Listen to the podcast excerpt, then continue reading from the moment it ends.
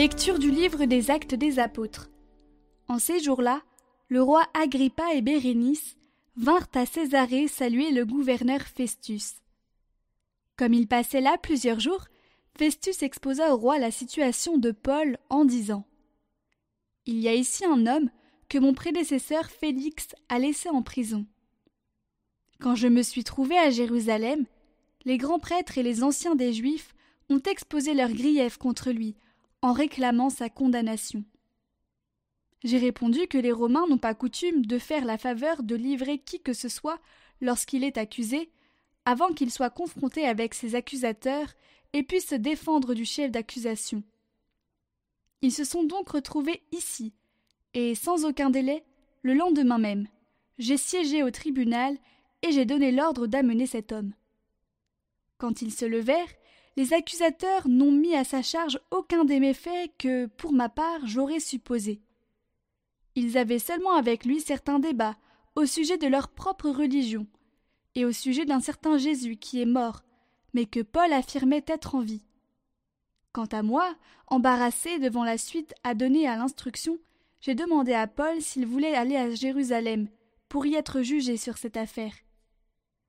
Mais Paul a fait appel pour être gardé en prison jusqu'à la décision impériale. J'ai donc ordonné de le garder en prison jusqu'au renvoi de sa cause devant l'empereur. Le Seigneur a son trône dans les cieux.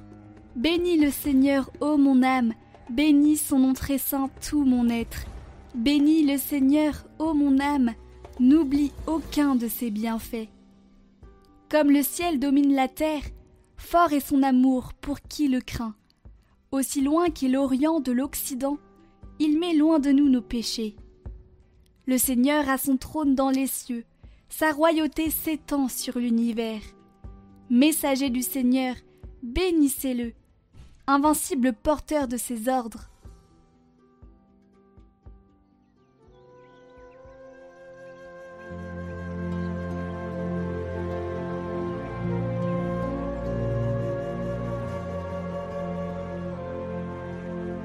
Évangile de Jésus-Christ selon Saint Jean. Jésus se manifesta encore aux disciples sur le bord de la mer de Tibériade. Quand ils eurent mangé, Jésus dit à Simon-Pierre Simon, fils de Jean, m'aimes-tu vraiment plus que ceci? Il lui répond Oui, Seigneur. Toi, tu le sais. Je t'aime. Jésus lui dit Sois le berger de mes agneaux.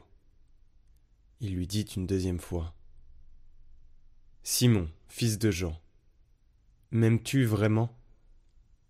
Il lui répond Oui, Seigneur, toi tu le sais, je t'aime. Jésus lui dit Sois le pasteur de mes brebis. Il lui dit pour la troisième fois Simon, fils de Jean, m'aimes-tu? Pierre fut peiné, parce que la troisième fois, Jésus lui demandait M'aimes-tu? Il lui répond Seigneur, toi, tu sais tout. Tu sais bien que je t'aime. Jésus lui dit Sois le berger de mes brebis. Amen, Amen, je te le dis. Quand tu étais jeune, tu mettais ta ceinture toi-même pour aller là où tu voulais. Quand tu seras vieux, tu étendras les mains, et c'est un autre qui te mettra ta ceinture pour t'emmener là où tu ne voudras pas aller. Jésus disait cela pour signifier par quel genre de mort Pierre rendrait gloire à Dieu. Sur ces mots, il lui dit Suis-moi.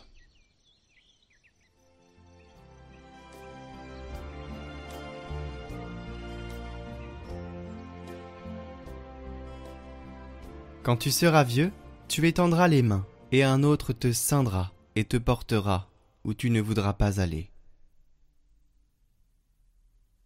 Réfléchir à la phase finale de la vie de ces grandes figures m'a fait penser aux maisons pour prêtres et religieuses âgées, qu'il appelait sanctuaires de vie apostolique et de sainteté.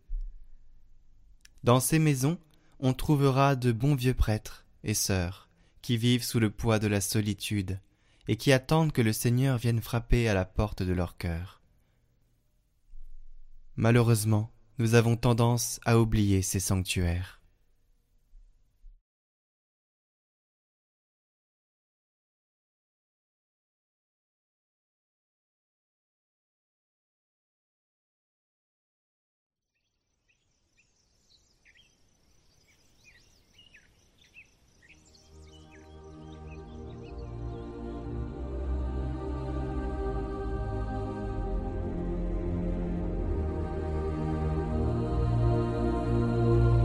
Heureux ceux qui respectent mes mains décharnées et mes pieds déformés.